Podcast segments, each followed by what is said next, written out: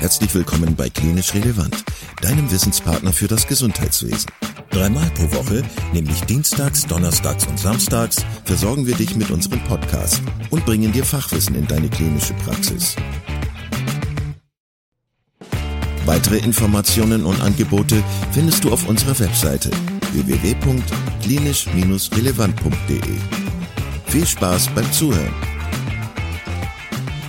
Hello, and welcome to another episode of Klinisch Relevant in English. I'm your host, Laura Reynolds, and I'm delighted to be rejoined today by Dr. Christoph Oing. We've already had episodes where we've spoken about testicular cancer and burnout, and today we're going to be discussing careers in medical oncology and hematology.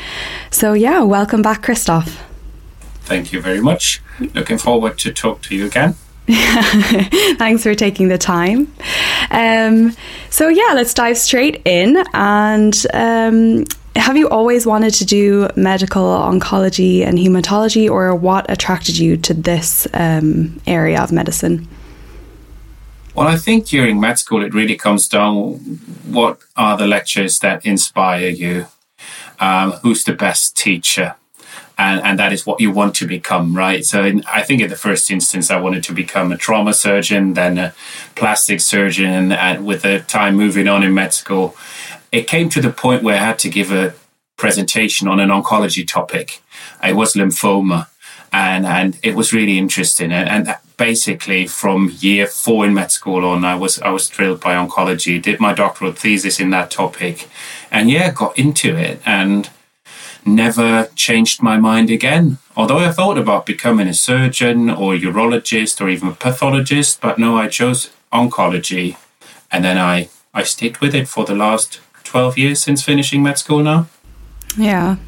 I think it is funny how it does work out uh, choosing the uh, profession in medicine that, yeah, it does depend really on who is inspiring you, who's exciting, who seems happy with their own job. Um, how does the undergraduate training look here in Germany for medical oncology and hematology? Well, you, you say completely right, and that is a particular thing in Germany that you do a combined specialist degree with hematology and oncology. So it's you can either choose to do the internal medicine training, finish that one, and add on top the hematology and oncology training, or you can do a combined internal medicist, hematologist, and oncologist at mm-hmm. a time. That is what I did, and that takes at least 72 months, mm-hmm. depending on how quick you are. Sometimes it's also about the work environment you're in. If the institution you work in does not have the full um, right to do the full training, but yeah, it's it's 72 months required to obtain that specialist degree. But I think it's great because it's one of the countries, Germany's one of the countries where you get both at a time. Mm-hmm. Um, and, and that is really thrilling. And, and c- certainly now, after I've moved to England where this doesn't exist, from my opinion, it, it's, it's a benefit that you get training in both those areas. And is it, um, so you're working in England, is it accepted as a dual training um, so is is it recognized that you are a specialist in medical oncology and hematology? Because in England it is two separate specialities. There's medical oncology and then there's hematology. And even clinical oncology. Ah, oh, yes. And they do chemo and radiotherapy, whereas in Germany you only have the radiotherapy or radiation oncology specialist specialist degree. Uh, well, it, it's quite tricky. It depends on the different countries you look at.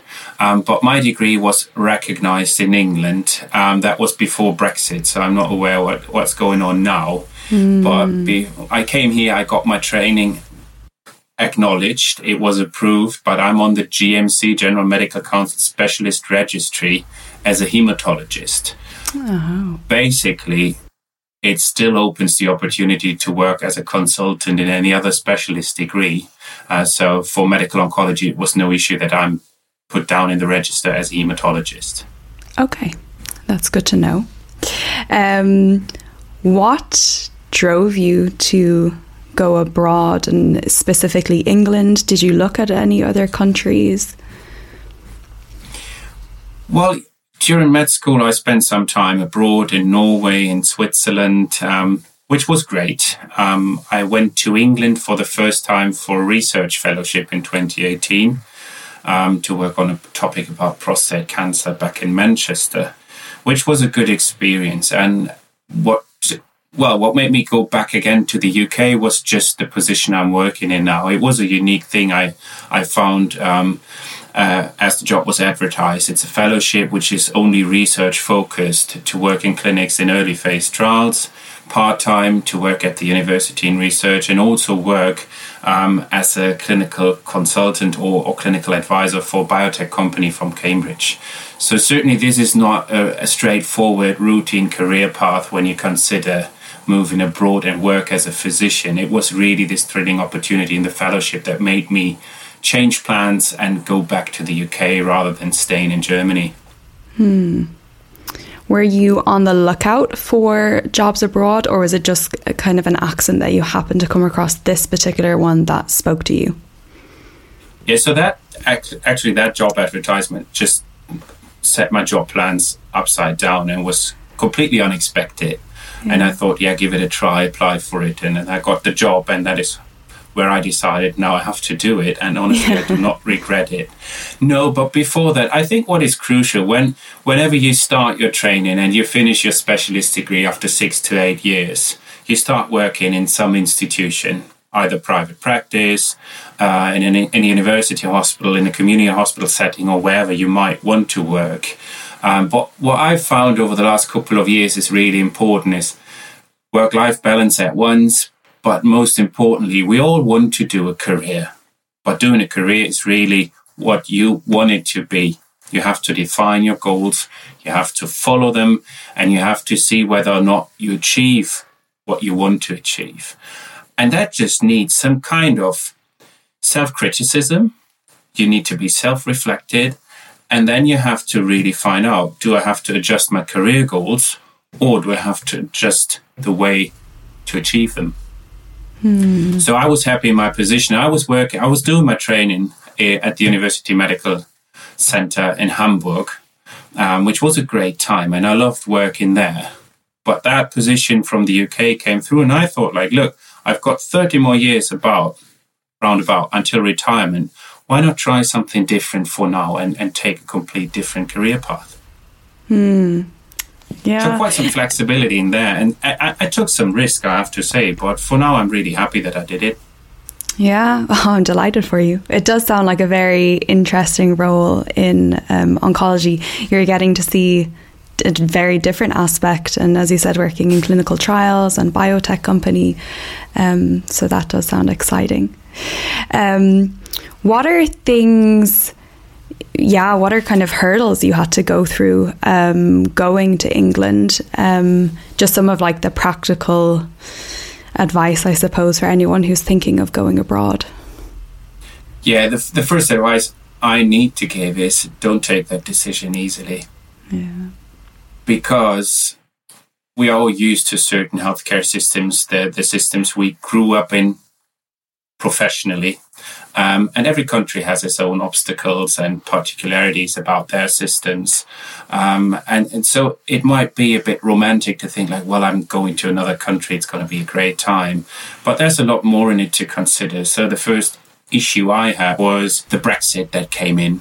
So mm. before that, when I did a research fellowship in 2018, the UK was still part of the EU. I could just move over, find a place to live, um, open a bank account, and, and, be health insured without anything because I was an EU citizen. Now, mm. after Brexit, when I came back with my family, you need to get a visa. You have to find the appropriate visa route you want to take. And that was quite cumbersome, actually. And I do have family, so it, it's not that you have to look it up for your own and organize it and pay for it. It was a, a family of five for me, which was the biggest hurdle in in that instance. But what was easy for me was going to the UK in terms of the language barrier. That is something you have to bear in mind when you think about going to a country where you're not that familiar with the language. So, lots of things to consider. Did you have to take a language test? Yes, I did. That was. I wasn't, I'm not even sure if I was able to choose from the different formats, but I had to take the IELTS exam. Okay. Which was all right, but I can just recommend everybody who needs to do it, prepare for it, go get those books and probably do a course because actually the language they are testing for is not what you use in, in, in daily practice or, or in daily life. It's very particular and it's, well, not uncommon to fail the first round. I fortunately did not, yeah. but it's something you have to do, yeah. I've even heard this for native uh, English speakers, so lots of people from Ireland. Sometimes they have to do it as well going to Australia, and yeah, they fail because it's language yes. you don't usually use. So yeah, definitely study for the exam. Um, did you need the IELTS for your medical registration as well for the visa? Well, basically, I did it before I went on that research fellowship because they mm. were asking for it the University of Manchester was asking for it. And um, because I got recognized on the specialist register as a doctor back then, it was, I didn't have to repeat it, fortunately. Uh-huh, okay. But yeah, yeah, to become recognized as a doctor in the UK, you have to prove certain language skills. Okay. Um, is a stint in a foreign country a requirement um, in Germany to get a more uh, so responsible position, so a leadership position. And I say this in the context of so in kind of Ireland, UK, and Australia, there's something called a fellowship, which is you're doing your postgraduate spe- specialty training, and then in order to get a consultant position, it would be expected that you do a one year fellowship, which is very detailed training in a subspeciality. Um, I, does that exist in Germany? Is that so much of a thing? No, not that I'm aware of. You do the you do your Facharzttraining or yeah, Facharztausbildung. Yeah which lasts, as I said earlier, 72 months for hmm. hematology, mm. oncology, and internal medicine. And with that degree, you can apply for consultants, so Oberarzt jobs. Mm. You can go to private practice, so you can do pretty much everything. So there's not an additional step you need to take. Um, so, Christoph, um, what you've you've obviously um, now gone to England, but um, what other career opportunities are there in the field of medical oncology and hematology? I think for physicians in general, the options to find a career path that you like, he or he or she likes, that you individually like, are quite good at these days. So you can do literally everything. First of all, you can choose what profession you want to do for the rest of your life. You can even start specialty training and change your mind in between because all the years you gain in, in, in patient contact and clinical experience is just a win for whatever you do later on. But from the oncology perspective, I think there are so many opportunities, especially in Germany, with private practices, community hospitals, university hospitals, also industry as an option, and we can think of many more. So there are so many opportunities, which is why I think it is important that you really make up your own career plan. Hmm. You can adjust it, but certainly you have to think about where do you want to be in a couple of years' time and how do you get there and then refine your plans forward. But with so many options, it's just great nowadays. But on the other hand, we all think about providing best care for our patients and that is possible in so many different ways. So I would say oncology is great, certainly any other medical profession is, um, but I'm biased. I'm an oncologist. I love sure. it. And I'm certainly very curious to see where this all goes in terms of treatment options, care, and, and also the whole the whole development of, of the environment physicians work in over the next couple of years in Germany, yeah. in, in the UK, elsewhere. Yeah.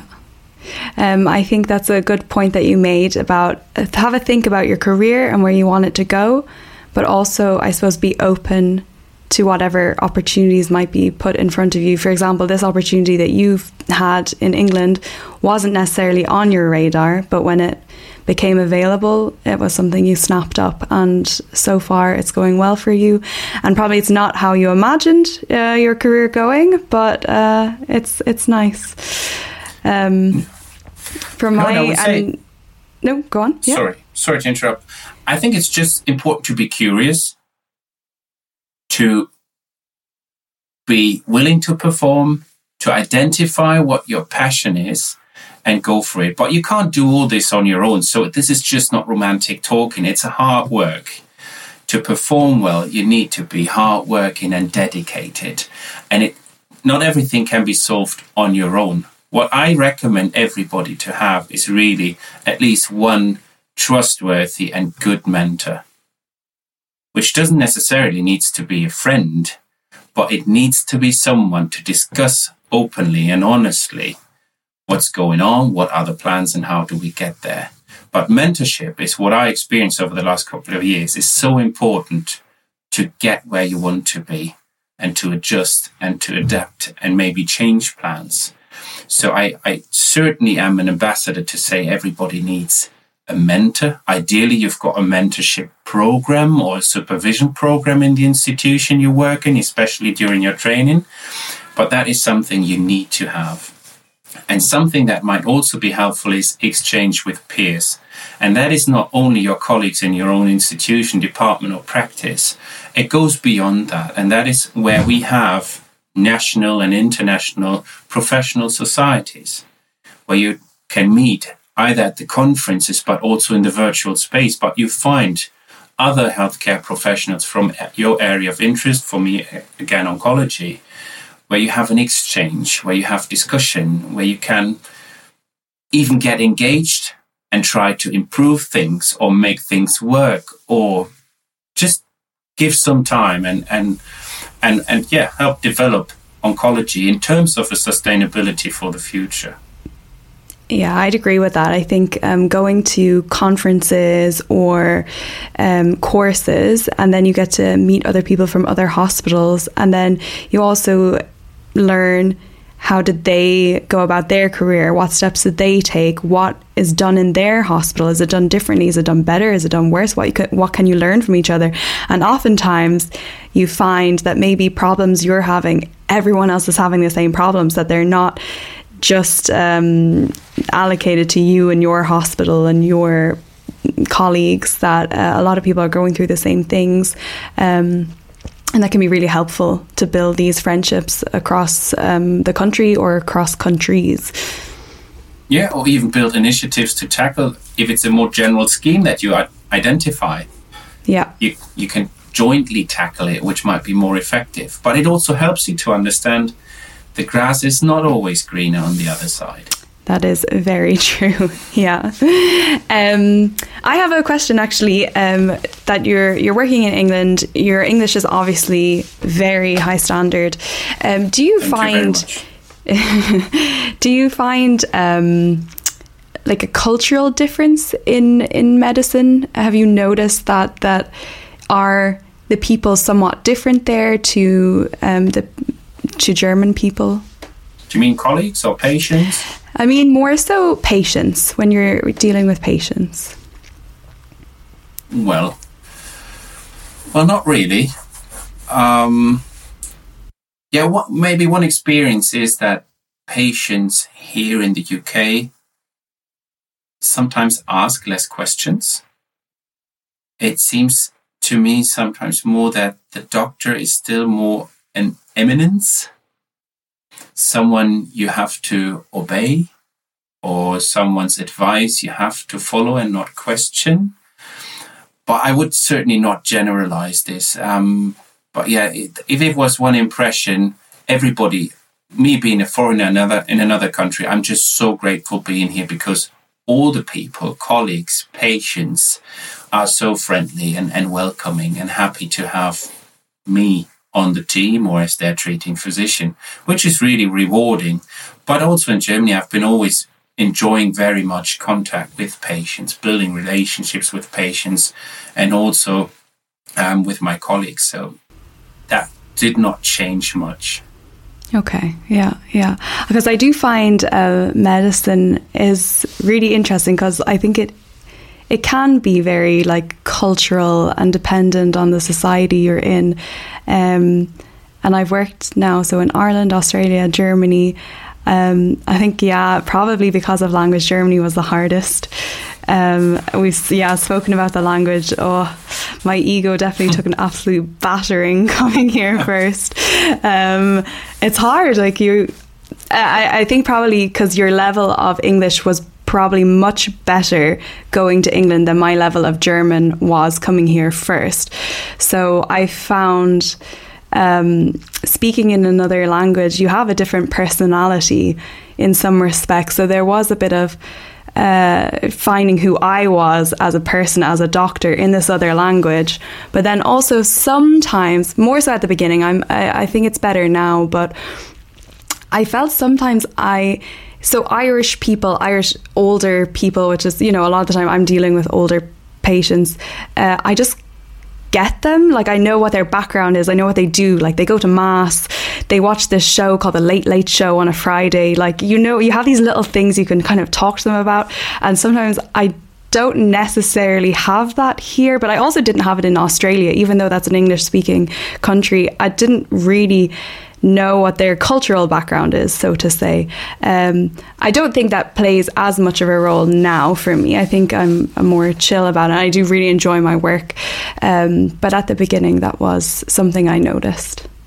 No, it's something I agree with completely. It's when I came here, I was quite confident speaking English to colleagues and friends.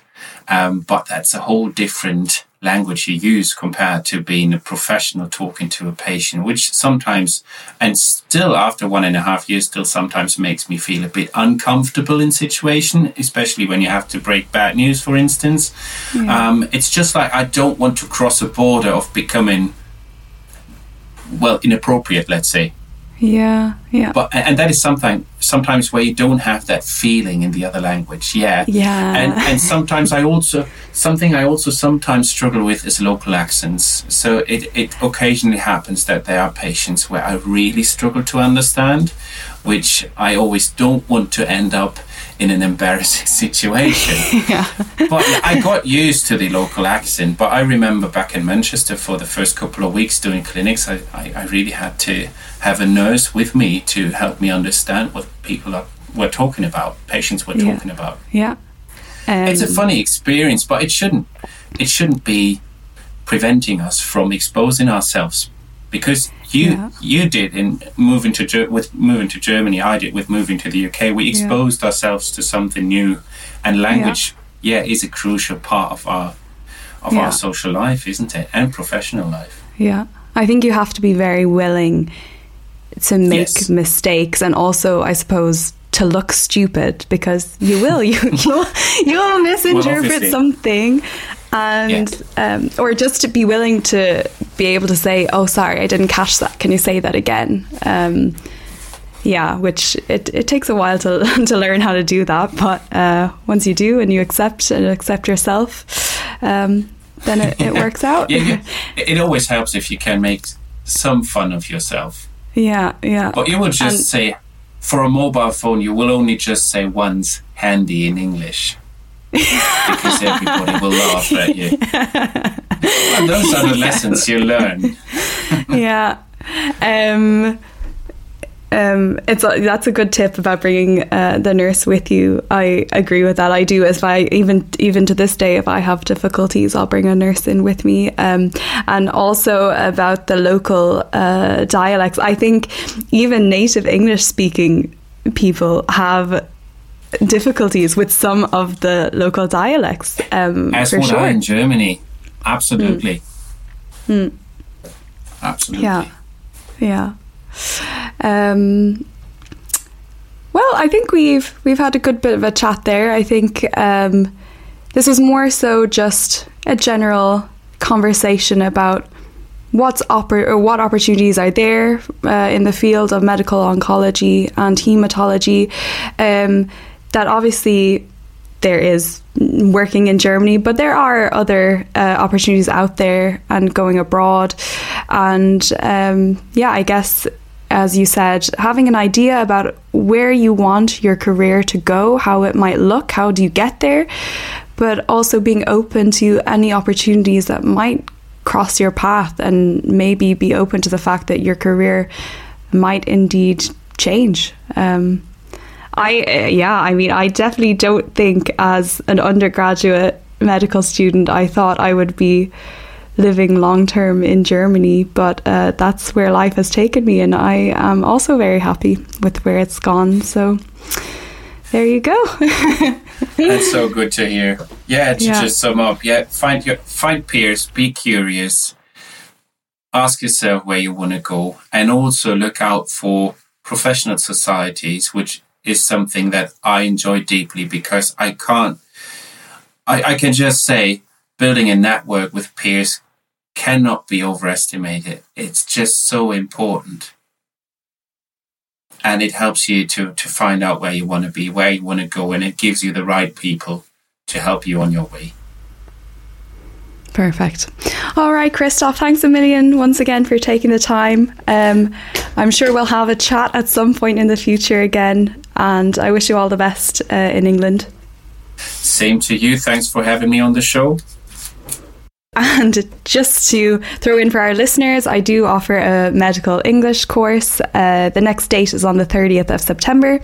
It's live and it's online and it's over one day. And if you're looking to improve your medical English, get more confidence in taking a patient history um, and just using more English vocabulary, then more information can be found on the Klinisch Relevant website. Looking forward to uh, having more episodes in the future. Vielen Dank, dass du heute wieder zugehört hast und unser Gast gewesen bist. Wir hoffen sehr, dass dir dieser Beitrag gefallen hat und du etwas für deinen klinischen Alltag mitnehmen konntest. Wenn dem so sein sollte, dann freuen wir uns sehr über eine positive Bewertung bei Apple Podcasts. Falls du Lust hast mitzumachen und es einen Themenbereich gibt, in dem du dich besonders gut auskennst, dann melde dich doch gerne unter kontakt@klinisch-relevant.de. Gleiches gilt, wenn du Themenvorschläge oder konstruktive Kritik für uns hast. An dieser Stelle auch der Hinweis auf unseren Newsletter, den du unter www.klinisch-relevant.de abonnieren kannst und der dich immer auf dem Laufenden hält. Wenn du dich für unseren Newsletter einträgst, bekommst du einen 5-Euro-Gutschein, mit dem du in unserer Fortbildungsakademie einkaufen kannst. Wir wünschen dir jetzt bis zum nächsten Mal eine gute Zeit und freuen uns, wenn du bald wieder einschaltest. Pass auf dich auf, bleib gesund. Bis zum nächsten Mal. Ciao.